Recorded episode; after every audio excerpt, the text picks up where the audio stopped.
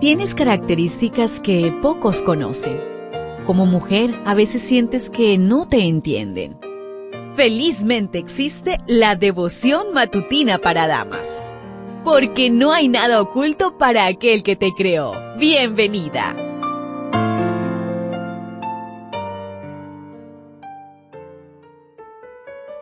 Hola, hola querida amiga, querido amigo, ¿cómo estás? ¿Qué tal pasaste la noche? Espero que hayas podido descansar y que todavía no hayas iniciado tus actividades. Antes de eso, vamos a realizar el estudio de la matinal. Para hoy, trae por título Al rugido del león. Amos 3.8. Ruge el león. ¿Quién no temblará de miedo? Habla el Señor omnipotente. ¿Quién no profetizará? Amós fue llamado al ministerio profético cuando era un joven pastor de ovejas y recogedor de higos silvestres. Llevó un mensaje sencillo pero conciso y penetrante, con mucha elocuencia, perpiscacia y vigor. Su misión se desarrolló en un Israel próspero pero apartado de Dios. Su mensaje fue parecido al de otros profetas, anunciar un castigo inevitable si no hubiera un genuino arrepentimiento. El relato de la Biblia entera es un Dios amoroso buscando a su pueblo que le es infiel. ¿Por cuánto tiempo durará esta paciencia divina?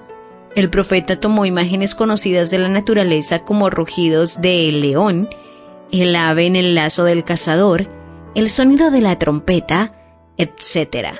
Tal vez porque eran comunes para él.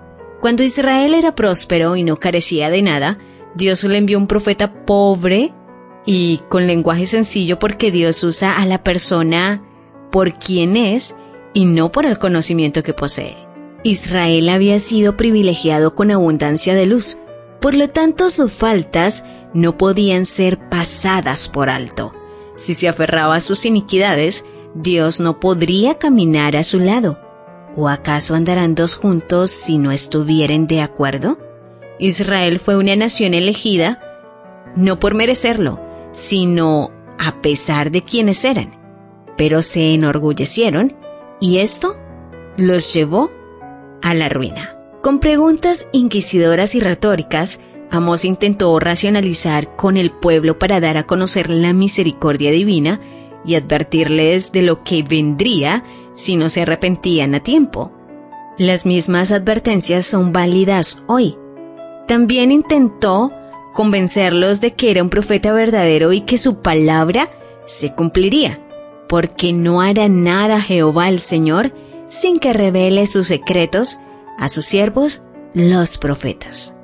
Como un león rugiente que atemoriza a todos, cuando Dios habla, el profeta tiembla de reverencia y no puede callar el mensaje.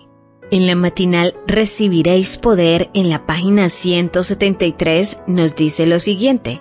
El Espíritu Santo fortalece con poder a los más débiles para que avancen en pos de la victoria.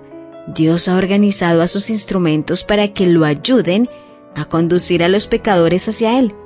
Si el hombre finito a quien le encomienda esta tarea no pone impedimentos, Dios tendrá obreros para enviar a su viña.